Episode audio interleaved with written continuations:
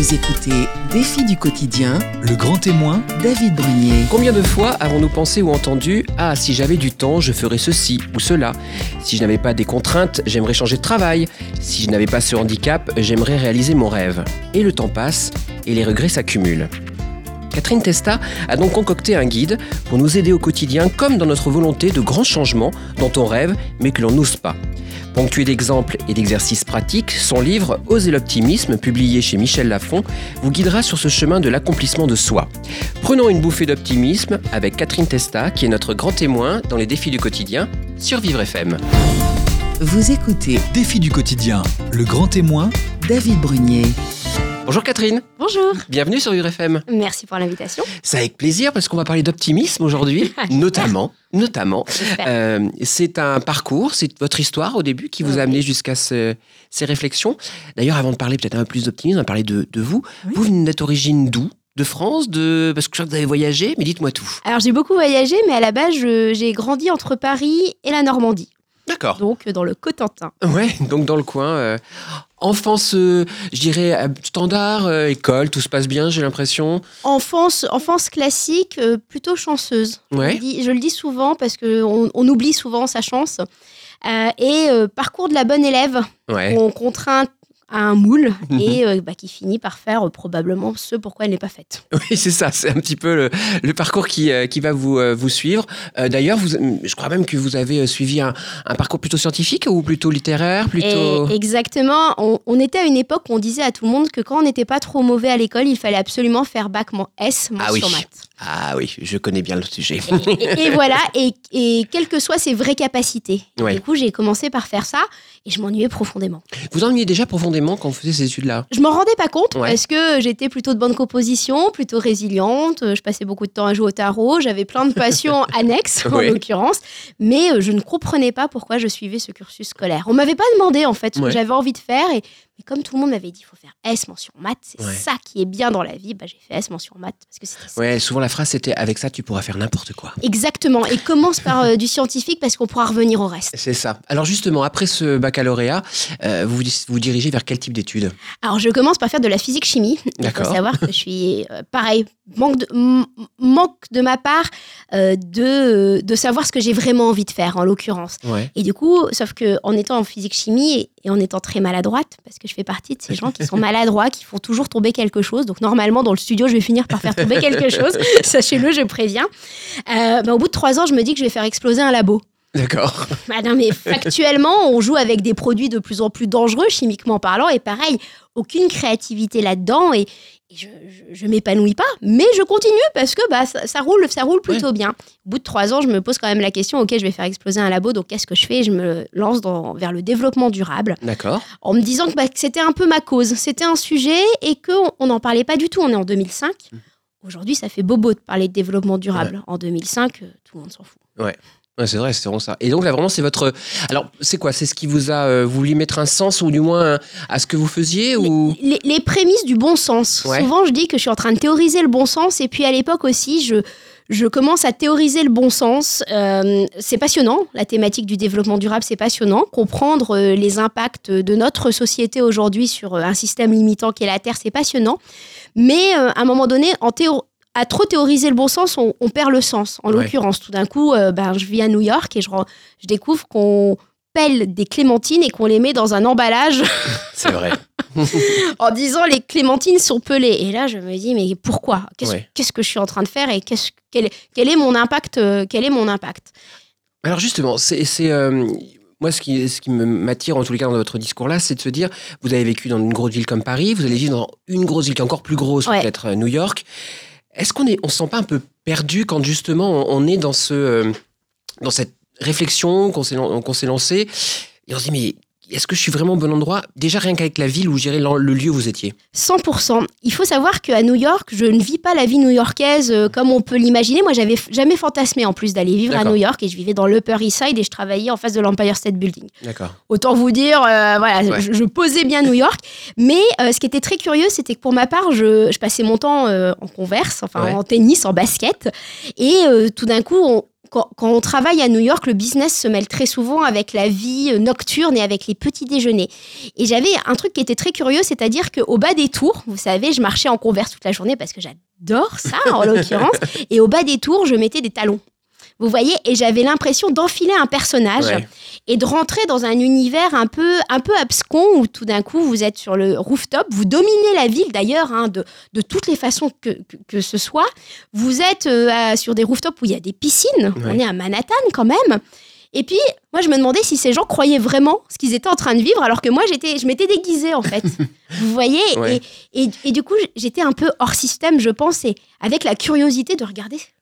Est-ce qu'on pouvait vraiment croire que ce n'était pas une illusion, ce qu'on était en train de vivre? Mais d'ailleurs, est-ce que c'est pas justement le, cas de plusieurs personnes, de beaucoup de personnes, ce côté euh, euh, au moment où je rentre dans la vie active, où je rentre dans mon travail, où, je suis en société, où je rencontre des gens, est-ce que justement le c'est pas notre notre société qui fait qu'on doit en mettre un costume, mettre un, un habillement particulier ou est-ce qu'on n'est pas poussé quelque part à le faire? C'est le poids de la norme. Ouais. Aujourd'hui, je crois que le centre de gravité de la norme commence à, à- à changer, à se déplacer, mais on est un peu, on, on est le moule donc, de ce que nos parents ont façonné, mais aussi de ce que notre entourage proche façonne. On dit souvent qu'on est la somme des cinq personnes les plus proches qui nous entourent, euh, mais on est aussi la somme de son algorithme euh, digital. Mhm. C'est-à-dire que plus vous allez, euh, enfin moi par exemple aujourd'hui, c'est typique. Autrefois, j'avais l'impression que personne n'agissait. Enfin, vous regardez, on blâme sans arrêt, on parle de ce qui va pas. euh, dans beaucoup de médias, on parle de ce Ouais. qui va pas.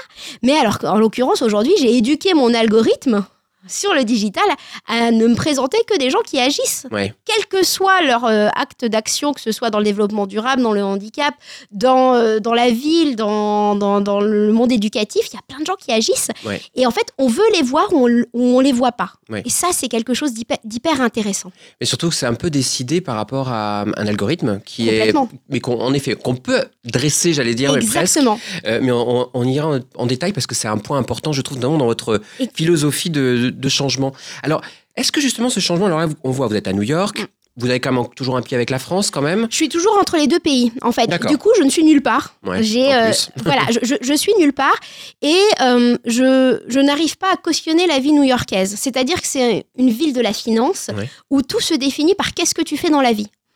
Et cette question, qu'est-ce que tu fais dans la vie? Moi, à un moment donné, je me suis dit, mais c'est pas la bonne question. La vraie question, ça serait quel est ton impact social? Mm. Quel est ton impact sociétal? Quelle est la petite chose que tu fais, mais qui change le monde parce que tu es juste sympa avec ton voisin? Ouais. Vous voyez? Et je m'y retrouve pas. Et du coup, je pars dans une quête de lecture absolument. Enfin, je bouffe des livres, euh, mais de, de Effréné. effra- de façon effrénée, mais que ce soit sur la religion, je suis diplômée en physique-chimie, du coup sur la physique quantique, sur l'entrepreneuriat, sur, euh, bah, sur, sur en l'occurrence, et je rentre dans une sorte de bulle, et à un moment donné, je me dis, mais quelque chose est en train de changer le monde, c'est le digital. Ça peut paraître curieux de passer du développement durable au digital, mais pour moi, c'était les deux transformations majeures que, vive, que, que nous étions en train de vivre, qui allaient profondément bousculer la société et faire que la société allait peut-être être plus saine. Mm. Vous voyez? Ouais. Et du coup, euh, à un moment donné, je, me passionne pour ces sujets, je, je travaille dedans, enfin, je travaille entre le développement durable et le digital à la fin. Et à un moment donné, je me dis bah, que là, je suis en train de dire sans arrêt, j'en ai marre de ne voir que de l'actualité anxiogène, et surtout quand on est aux US, vous voyez, on, on regarde la France qui nous manque. Ouais, en plus. en plus, il y a plein de choses qui, qui nous manquent. Et euh, on se dit, pourtant, on, on est chanceux. Et quand on voit l'actualité qui nous arrive, on se dit, mais c'est pas, pas que ça, la France. C'est Ouais. beaucoup plus. Il y a beaucoup plus, il y a, il y a beaucoup plus d'empathie et de générosité que ce qu'on ce qu'on véhicule. Et à un moment donné, je me disais, il faudrait qu'il y ait un média positif. Il faudrait qu'il y, ait- qu'il y ait des gens qui parlent de ce qui avance, de ce qui agissent, etc. Que j'arrivais pas à identifier, en fait. En l'occurrence, probablement trop emprisonné dans, dans mon algorithme. Ouais. Euh, et là, et c'est à ce moment-là que je me dis qu'il faut que je change de voie, en l'occurrence. Donc là, il y a le basculement, c'est ce déclencheur. Et, euh, et, et est-ce que votre. euh, donc, on- l'optimisme va venir, enfin, moins, c'est le mot que vous allez mettre derrière. Ouais. Comment Il vient pas, j'imagine, d'un coup. C'est-à-dire que c'est une réflexion euh, qui, qui, qui dure un peu. Pas, pas du tout, parce qu'à un moment donné, je, voyez, je théorisais les conséquences euh, du développement durable. Je théorisais les conséquences, enfin l'impact du digital, et à un moment donné, je me disais, mais ce qui va manquer, c'est de l'empathie. C'est-à-dire qu'on peut théoriser le développement durable dans tous les sens. Par contre, si on recrée de l'empathie entre les gens, on solutionne au moins un bout du problème. Vous voyez, c'était la même chose avec le digital. Le digital, on allait se laisser dominer par de l'outil numérique, ou alors, euh, ou, ou- ou- ou alors on allait l'utiliser à, à de meilleures fins. Et ça, pour l'utiliser collectivement à de meilleures fins, il fallait recréer de l'empathie.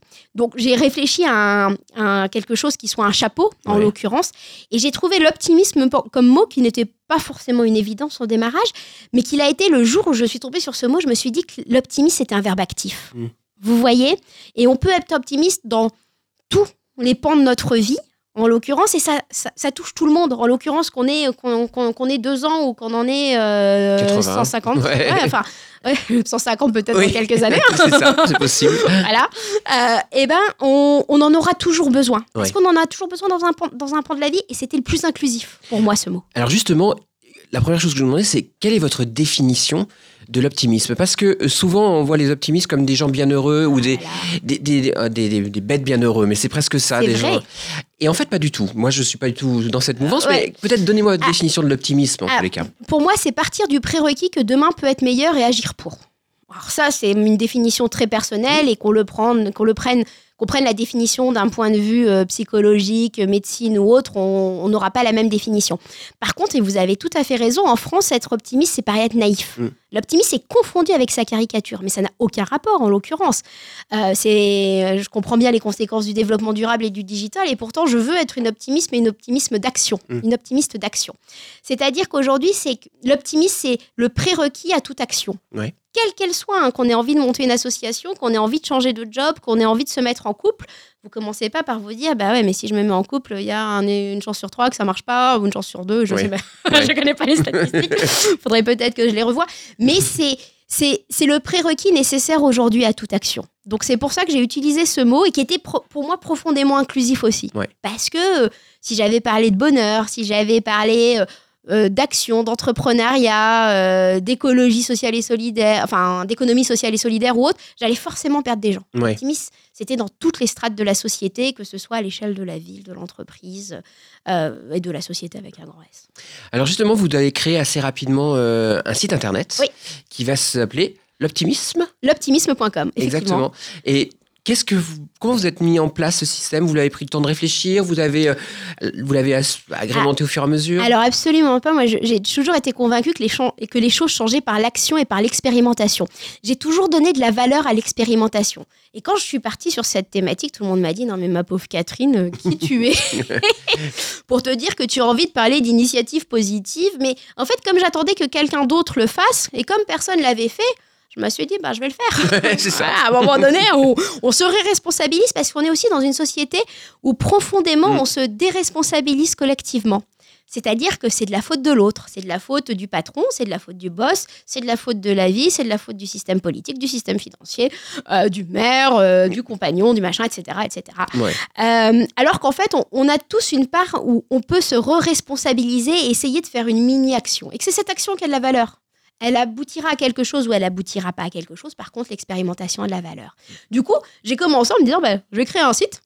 Euh, autant vous dire que quand on a fait de la physique chimie, j'étais pas du tout prédestinée à créer un site, mais pourquoi pas Aujourd'hui, on a aussi la chance de vivre dans une, dans une société où quelques requêtes Google vous permettent Oui. euh, de réussir à trouver comment faire. euh, Exactement, un site internet. Exactement. Vrai. Donc j'ai commencé par ça en commençant à enrichir en me disant mon enjeu c'était de mettre en avant des initiatives euh, des, personnes, des personnes invisibles. Ouais. C'est-à-dire c'était de mettre en avant des initiatives positives et du coup j'ai commencé à décliner des thématiques. Donc évidemment développement durable ça me paraissait logique, Euh, mais aussi euh, dans, dans la ville ouais. des gens qui agissaient pour euh, ne serait-ce que euh, collectivement dans un immeuble pour organiser une collecte pour donner des vêtements à, à, à des enfants. Et puis j'ai commencé à sourcer comme ça sur l'ensemble du territoire. On a commencé à me, à me faire affluer des initiatives d'un inconnu. Et c'est de là justement que vous allez pouvoir trouver quelques ca- causes pratiques qui vont justement nous aider. Et Exactement. d'ailleurs, restez bien avec nous parce qu'on va découvrir en détail comment apporter de l'optimisme au quotidien. À tout de suite sur Vivre FM. Jusqu'à 10h, Défi du quotidien, le grand témoin, David Brunier. Nous sommes toujours en compagnie de Catherine Testa pour son livre Oser l'optimisme, publié chez Michel Lafon. Donc on a découvert un peu euh, votre parcours, Catherine. Comment vous êtes arrivée à cette euh, conclusion, enfin conclusion du moins ce début euh, d'histoire où vous dites que l'optimisme a été quand même le, lien qui permettrait de faire avancer ou du moins d'améliorer notre quotidien, mais pas que le nôtre, d'ailleurs celui des gens qui nous entourent. Et à côté de ça, vous allez décliner, l'optimisme par différents mots-clés ou actions, et notamment le premier, et je pense qu'il est euh, c'est aimer et s'aimer. Alors pourquoi? Alors on peut se poser la question de comment l'optimisme et le, le verbe aimer peuvent se, se lier l'un à l'autre. Parce qu'on est souvent nos, nos pires juges. Mm. Et c'est-à-dire qu'en fait, l'optimisme, si on le prend dans sa forme active, en l'occurrence, il faut oser essayer et oser faire un pas de côté souvent pour construire une société qui nous correspond à parfois un peu plus. Et ça commence par un peu de confiance en soi. Ce qui est hyper compliqué dans un système où, où notre éducation, on en parlait tout à l'heure, euh, notre euh, scolaire, par exemple, ne nous a pas forcément appris à avoir confiance en, en nous. Ou euh, comme on a, comme on a, par exemple, comme on nous a dit quand on était petit qu'on n'était pas fait pour ça ou ça, on le croit Ouais. profondément. Moi, on m'avait dit que j'étais pas une littéraire. Ouais. par exemple, on avait défini pour moi que j'étais pas une littéraire. Et du coup, ça commence par se faire confiance, par sortir du syndrome de l'imposteur aussi. C'est-à-dire que quand on se lance dans un projet, surtout quand on change de voie, surtout quand on n'est pas, euh, quand on n'a pas été moulé pour le faire, en l'occurrence, on commence à se dire mais pourquoi moi? Voilà. Et on est souvent nos pires juges et du coup, avoir un peu de bienveillance envers soi-même, c'est pas du tout égotique. Hein. C'est pas du tout euh, se, euh, se la ramener en se disant qu'on est le meilleur. Ouais. Parce que je pense que 99% des gens ne sont pas comme ça. hein. Oui, c'est clair. à part quelques-uns euh, voilà, qu'on a bien identifiés, euh, bah, en fait, se, se foutre un peu la paix sur nos capacités en se disant bah, je vais expérimenter, c'est là qu'est la valeur, Ouais. euh, et je vais me faire confiance. Je vais, je vais arrêter de m'infliger une sorte d'auto-sabotage qui me dit que je suis naze parce que je n'ai pas ceci, parce que je n'ai pas cela, parce qu'on. on- même les gens les plus euh, brillants intellectuellement, les plus euh, ceux qui ont réussi socialement parlant, ceux qui ont réussi euh, dans l'art ou autre, disent eux-mêmes qu'ils ont, ils, ont ce même foutu syndrome, qui se disent qu'ils sont un imposteur dans leur domaine. Donc euh, un peu de bienveillance. Donc un peu euh, apprendre à s'aimer et à aimer. Et puis moi j'aime beaucoup parce que vous dites que, euh, que la, la, la haine en fait est un, est un poison. Et c'est tellement vrai, surtout dans la société dans laquelle on vit aujourd'hui. On a l'impression que c'est euh, très à la mode. Complètement. On, on, on, on, on- on paraît plus intelligent à, à vilipender des informations négatives, à critiquer. Et on perd tellement d'énergie dans la critique. C'est-à-dire que, ou même on, on perd tellement d'énergie aussi dans, dans le regret et dans, et dans des choses qui nous empêchent d'avancer qu'il faut absolument qu'on mette un frein à ça. Et c'est pour ça que tout à l'heure, je parlais d'empathie. C'est pour ça que ce mot me, est très... euh, est, est- Présent Est dans très le- présent et, et va aussi avec le fait d'aimer. Enfin, aujourd'hui, on est dans une société où ça fait pas bien de dire qu'on aime les gens. Mm. Moi, je me rappelle au démarrage, je disais, mais j'aime les gens. Je pars du postulat que les gens sont bons. Je suis d'accord que tout le monde ne l'est pas. Par contre, quand même, il y a une grande majorité euh, qui l'est. Mais, mais une personne va être euh, bonne avec une autre à partir du moment où elle se fait suffisamment confiance pour ne pas avoir peur de l'autre. Mm. Vous voyez.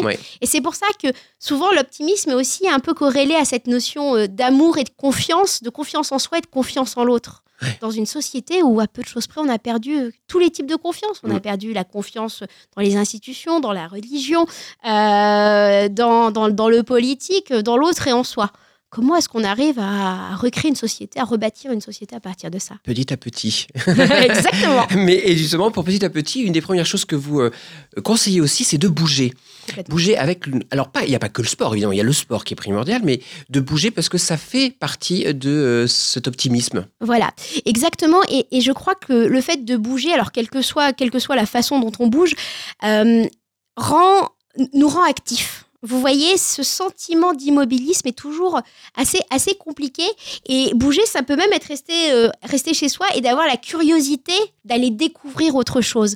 On est dans une société où on en parlait tout à l'heure, l'algorithme va nous façonner, va nous façonner à une certaine, à une certaine réalité. Et on est en train de se déplacer de euh, on croit ce qu'on voit à on voit ce qu'on croit. Vous voyez, on est en train d'éduquer des algorithmes, on en parlait tout à l'heure. Et le fait de bouger, que, enfin, le, par exemple, du sport collectif, effectivement, va permettre de rencontrer d'autres personnes différentes, où on Ouais. a une cause qui nous fédère. Mais euh, le fait de bouger, quel que soit, nous aère aussi. Le simple fait de sortir, d'ouvrir une fenêtre et autres, euh, le, le vrai danger et le, et, et le repliement sur soi-même. Vous voyez, quand je parle de bouger, c'est plutôt sortir d'une parfois d'une zone de confort. Enfin, il faut dire ce qu'il y a. oui, On- bien sûr. on se fait, on se fait face hein, quand, Ouais. quand, quand- quand on doit, quand on doit sortir d'une zone de confort. Euh, et c'est vraiment ça que je veux parler vraiment du verbe bouger. Ouais, passer à l'action. Exactement. Et puis c'est vrai qu'il faut savoir pour ceux qui n'ont pas l'habitude de pratiquer le sport, c'est que vous allez aussi sécréter des, euh, des, euh, Des endorphines. des endorphines qui Ouais. vont aussi vous apporter un bien-être, vous verrez. C'est assez fabuleux, en tous les Exactement. cas. Exactement. Et puis, euh, chose importante, c'est que vous passez l'optimisme aussi par la création. Créer, le verbe créer est quelque chose d'important qu'on retrouve très régulièrement dans votre livre. Complètement. C'est le fait de, justement de sortir de son, de son Ouais. confort et d'amener quelque chose Et exactement. Il a été prouvé en l'occurrence que, euh, par exemple, il y a moins de burn-out dans les grosses entreprises quand on crée matériellement quelque chose à la fin. C'est-à-dire que quelqu'un qui va bosser devant un tableur Excel pendant des mois et des mois sans comprendre le pourquoi il fait ça, c'est euh, source de stress parce qu'on ne crée pas quelque chose. Et aujourd'hui, euh, on, on a été dans une, dans une société où on a euh, dévalorisé le manuel. Hmm. Il a fallu tout d'un coup qu'on soit tous câblés euh, pour aller euh, bosser devant un tableur Excel. hein. Mm. Ouais, c'est grossièrement, mais bon, enfin, dis- dis- disons ce qui est. Or, le, le fait d'être manuel a une valeur, mais que le manuel, ça peut être aller euh, pâtisser un gâteau euh, et l'offrir à son voisin.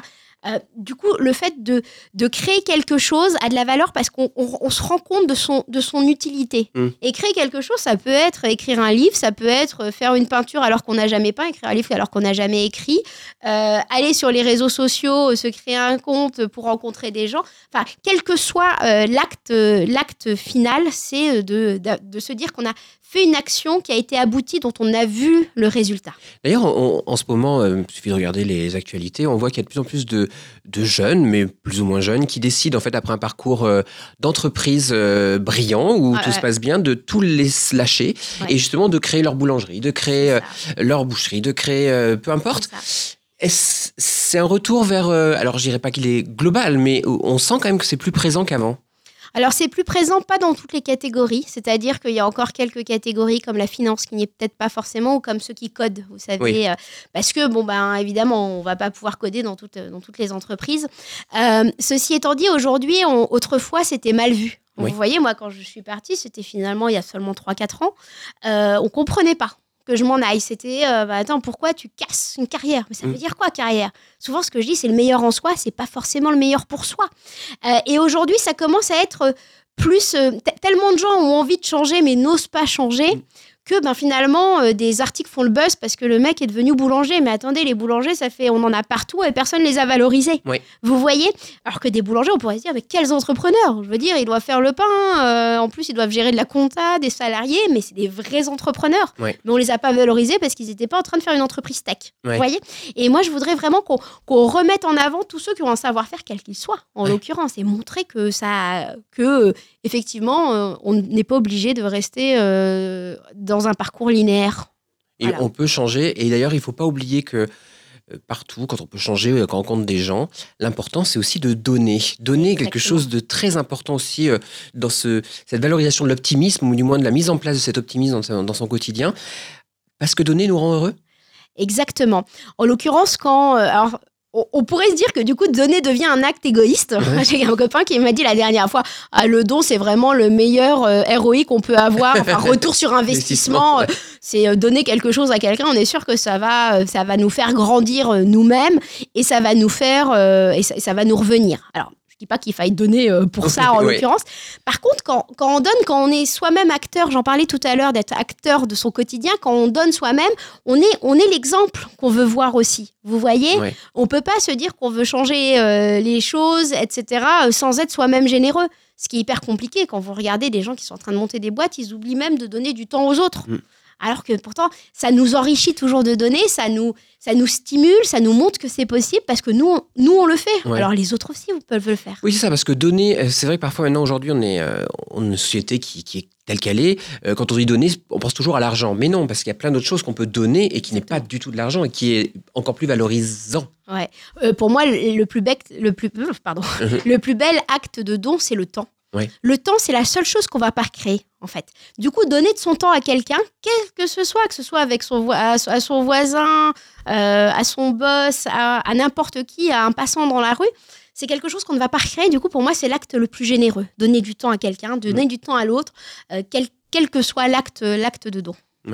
Donc là, vraiment, c'est, ça fait partie de, de- voilà, de, de la mise en place de toutes ces petites choses, en fait, parce que c'est des petits ingrédients que vous donnez, encore une fois, mais qui. Alors, on ne peut-être pas tout faire d'un coup, parce qu'on n'est pas. euh, voilà, quand on n'est pas habitué, c'est peut-être un petit peu euh, compliqué au départ. Mais c'est en mettant des, petites, euh, des petits soupçons de chacun, euh, chaque chose dans sa, dans sa vie, qu'on va peut-être arriver justement à construire, notamment en ayant une pensée toujours assez positive.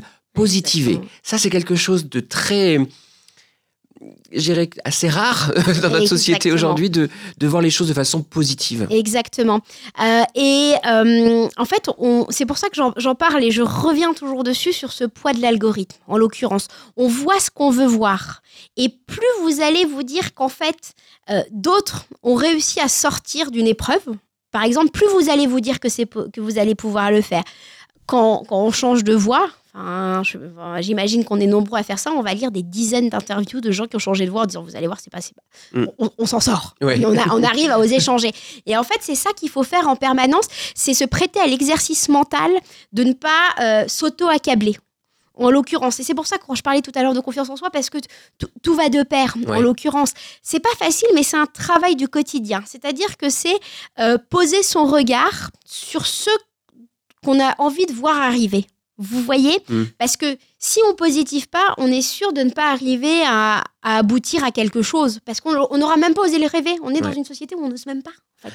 Et puis, il y a aussi euh, l'influence de l'actualité, on, on en a déjà parlé, on, on va en dire juste quelques mots. C'est vrai que l'actualité est très négative, parce qu'on sait que c'est ce qui fait vendre, Exactement. tout simplement. Est-ce que aussi ça, c'est quelque chose qui, du coup, nous met dans, une, dans un rythme plutôt négatif? Ah bah complètement, parce que vous vous dites perdu pour perdu. De toute façon, euh, eux, ils font pas. De toute façon, le système ne change pas. Euh, de toute façon, on nous donne pas euh, l'argent pour faire ceci, etc., etc. Et si on ne voit que ça, bah, on va pas agir en, en, en déportant la faute sur l'autre. Mm. Vous voyez, l'actualité, c'est à peu près 75% d'actualité anxiogène. Et mais ils nous la proposent parce qu'on clique dessus. Oui. Parce qu'on est collectivement responsable de ce qu'on nous propose. Faut pas, faut pas l'oublier parce qu'on va naturellement, des sortes de mammifères, on va cliquer, on va cliquer sur les, sur ce qui est censé être nous proposer un potentiel danger. On est un peu voyeur, alors on va Ouais. regarder, on va regarder le chat qui a été mis au micro-ondes Ouais. euh, parce que le mec avait trompé sa nana. C'est ça des actualités qui passent vraiment sur de voilà sur, sur de grands euh, sur de grands canaux de diffusion. Euh, et il y a autre chose qu'on qu'on- qu'on peut voir en l'occurrence. Ouais ouais. Donc euh, il faut- Et on peut, on peut positiver, peut-être que quand on commence justement à voir les bons côtés, les belles choses, vous verrez que petit à petit, on en voit de plus en plus. Et ça, quand même très agréable. Et justement, tous ces petits points vont nous permettre notamment de se projeter. Projeter va être un élément essentiel pour mettre en place l'optimisme. Donc restez bien avec nous. On va le découvrir en détail sur Vivre FM. Jusqu'à 10h, Défi du quotidien, le grand témoin, David Brunier. Nous sommes toujours en compagnie de Catherine Testa pour son livre Oser l'optimisme, euh, 10 clés pour réenchanter votre quotidien, euh, qui est publié chez Michel Lafon Poche. Alors on a découvert différentes choses, on a vu qu'il fallait bouger, essayer de créer, sortir de sa zone de confort, euh, évidemment positiver. Et tout cela, ça va nous permettre aussi de nous projeter. Nous projeter, pourquoi? Parce qu'aujourd'hui, on n'ose même plus rêver. On a tellement peur de l'échec. Alors ça, c'est très culturellement français, hein, faut pas l'oublier, qu'on n'ose même plus se dire qu'on pourrait réussir éventuellement, peut-être à réussir quelque chose euh, peut-être plus aligné avec, euh, avec notre, notre envie. Et de fait, on se dit que c'est pas possible. C'est pas possible de devenir, euh, de créer un, site web, c'est pas possible d'é- d'écrire un livre, c'est pas possible de devenir comédien, c'est pas possible de devenir artiste. On n'ose même plus le rêver tant on se dit que c'est loin de notre trajectoire euh, actuelle. Pourtant, projeter, c'est ça qui va nous permettre euh, de, de créer, en fait, de d'avoir l'imaginaire suffisant Mm. pour se dire mais je vais y arriver. Moi, je le vois. Je le vois, ce projet, je le vois être réaliste, être réalisé. Et Ouais. du coup, je le sens réalisable. Par contre, euh, il, faut oser rêver. En fait, on n'ose plus rêver de peur de se planter en ce moment. Oui. C'est hyper curieux quand même. Et surtout qu'on on le dit, euh, là c'est quelque chose que tout le monde a entendu, l'échec n'est... On, le perçoit comme chose de très négatif, notamment en France. Euh, mais c'est vrai que l'échec est souvent le source d'amélioration et de réussite dans la seconde partie. Co- complètement, et c'est pour ça que moi j'invite toujours les gens à penser en expérience. Quand on pense en expérience, par exemple, ben, quand j'ai monté euh, l'Optimisme, c'était euh, je vais valider ou invalider un scénario. Hmm. Je vais voir si ça va marcher ou si ça va pas marcher. Oui. Et ben de fait, il n'y avait pas d'échec. Parce Ouais. que la réussite, elle était dans l'expérience. Et quand, autant c'est très difficile d'oser se lancer a priori, vous voyez, de, de quitter un cocon, de, qui- Mm. de quitter un moule. Par contre, une fois qu'on s'est lancé, on on- no- no- notre entourage euh, bascule un peu et euh, vous regarde avec une sorte de curiosité mêlée euh, de, tout un tas de sentiments. Mais quand on leur montre qu'on est, qu'on, qu'on essaie juste, bah, tout d'un coup, les autres ont un peu plus d'empathie pour vous. Et c'est souvent le premier pas qui est, qui est compliqué parce qu'une fois qu'on le refait une deuxième fois, une troisième fois, ça, ça paraît beaucoup plus Ah, simple. C'est la première fois qui est difficile. complètement, mais c'est comme dans tout. C'est comme dans tout, j'allais dire. en l'occurrence, Oui. c'est comme dans tout. Euh, le pire, je pense que c'est le sentiment d'inaction. C'est-à-dire que le pire, c'est l'indécision. C'est l'indécision qui précède le projet où, en plus, on se trouve nul. nul. Ouais. Pourquoi nul Je ne sais pas. En plus, on se trouve nul de pas y arriver. Euh, on se dit que les autres y arrivent, pourquoi pas nous Mm. Euh, Les autres arrivent à quitter un poste, pourquoi pas nous Et du coup, ce sentiment de euh, cette, cette période d'indécision, elle est hyper compliquée à vivre et c'est ça qui est le plus dur. Et une fois qu'on a fait le premier pas, bah, on s'est lancé. Bon, eh ben après on continue et en Ouais. fait et tout se construit au fil de l'eau. C'est-à-dire qu'on n'arrive jamais à tout anticiper. Ouais. C'est une fausse idée qu'on arrive à tout Alors, anticiper. je- il y a- on a eu un invité qui nous avait fait une très belle image euh, justement sur euh, le- le- la valorisation de l'échec. qui nous avait dit euh, qu'un un- quand on est bébé, euh, on n'a pas appris à marcher d'un seul coup. On est- on, on s'est levé beaucoup de fois, on est tombé Mm. énormément de fois, et puis un jour, Mm. on a Ouais. réussi à marcher. Exactement. Et ben c'est un peu le même principe, c'est-à-dire que c'est parce qu'on a réussi à tomber et qu'on est tombé qu'on a réussi à se re- redresser à un moment ou à un autre. Exactement, sauf qu'on est, que quand on est enfant, on- n'a pas peur du regard des autres. On n'a pas peur de, du regard des parents qui se disent Ah elle est encore tombée. Oui, c'est vrai. ça n'existe pas, c'est vrai. Par contre, on a toujours peur. Il y a plein de gens qui s'empêchent de faire les choses par peur de ce que les autres vont en penser. Mm. Et ça, c'est quand même terrible. Le regard euh, des autres, c'est vrai, parfois euh, très compliqué. Et d'ailleurs, c'est aussi important d'être, euh, avoir de la gratitude et remercier. C'est quelque chose aussi que vous, vous insistez dessus sur votre, Ah, sur votre livre, à apprendre à, à remercier, à se remercier et à remercier les autres. Exactement. On est dans une société où on, on, on dit plus merci. Dans, les- dans le monde de l'entreprise, il faut savoir qu'aujourd'hui, on est en train de monétiser le merci. Mhm. On est en train de mettre en place des outils digitaux pour que les gens se remercient. C'est quand même une, une sorte de- de- d'hérésie de ne plus oser se dire merci, merci de m'avoir invité, merci, euh, merci d'être venu, merci euh, de m'avoir apporté une bouteille d'eau parce que je papotais trop vite. Ah, vous voyez, en fait, on oublie de remercier les gens tant on, on prend pas le temps aussi. Il y, a un- il y a un concept, c'est qu'on va tellement vite qu'on se rend plus compte de ce pourquoi on doit remercier. Alors qu'il y a plein de choses au quotidien pour lesquelles on peut avoir de la gratitude. Que ce soit euh, la personne euh, qui nous conduit quelque part, euh, qui a été sympa, qui a papoté avec nous, que ce soit un passant dans la rue qui vous fasse un sourire, que ce soit quelqu'un à l'accueil, ben, comme ici, qui m'a accompagné euh, jusqu'au siège, euh, enfin de façon très bienveillante. Vous voyez, il y a plein de choses pour lesquelles on peut remercier, avoir de la gratitude, mais notre cerveau est plutôt câblé pour retenir ce qui ne va pas. Donc à la fin de la journée, on va retenir ce qui ne va pas et on va oublier ce qui s'est bien, ce qui s'est passé de bien dans la journée. D'ailleurs, je, on- je le précise, mais il y a plusieurs exercices pratiques à chaque fois dans le livre à, mettre en place. Et celui-ci, et euh, je me souviens très bien pour cette, euh, cet exemple, cette partie de- du remerciement, vous notez euh, un petit exercice très simple, c'est de le soir avant de se coucher, euh, de euh, se souvenir euh, de trois choses qui se sont bien passées, petites choses parfois anodines, Exactement. et qui, qui permettent de mettre une image positive, c'est ça aussi? Et exactement, et qu'on a laissé passer dans la journée. Parce qu'à la fin de la journée, on va se rappeler euh, de son boss qui n'a pas, euh, qui a pas été sympa, de ce collègue qui vous a un peu bousculé, de ce chauffeur euh, qui a été un peu trop, qui a roulé trop L'enfant vite. qui a fait la crise. Et- Exactement, vous, vous ne retenez que ce qui n'a pas été, alors que vous avez oublié ce coup de fil de votre sœur qui vous a fait du bien, cet autre collègue qui vous a, qui a été acheté votre repas, etc. Et du coup, il faut, il faut se poser. En fait, il faut avoir euh, la capacité de se dire, ok, je vais identifier aujourd'hui ce qui a été bien. Alors, on peut le faire le soir euh, parce que c'est bien, comme ça, ça nous évite euh, le remue-ménage euh, le soir avant de dormir. J'aurais dû dire ça, j'aurais dû dire ça, là là là, là si, si j'avais anticipé, j'aurais J'avais dit ça. su. Voilà, exactement. Mais on peut le faire aussi à un autre moment dans la journée. Moi, globalement, je le faisais le matin dans le métro. Ouais. Voilà. C'est une bonne. Le, le lendemain matin, dans le métro, je récapitulais ma journée de la veille. Ouais. Voilà. Faut se souvenir, Chacun- ça a été. Après, c'est mieux de le faire la veille au soir parce que euh, ça vous évite de tergiverser. Et d'ailleurs, pour vous aider justement parfois à vous calmer, il y a quelque chose de très important qui va vous aider aussi à positiver les choses, c'est la respiration. Respirer. Exactement. C'est mécanique, c'est inné, Exactement. et pourtant, c'est ultra important. Eh ben oui, vous, vous le regardez, hein, de toute façon, on, on est dans une société où on va, on va de plus en plus vite. La société s'accélère. On le dit souvent, la société s'accélère, mais no- nos rythmes de vie tout autant.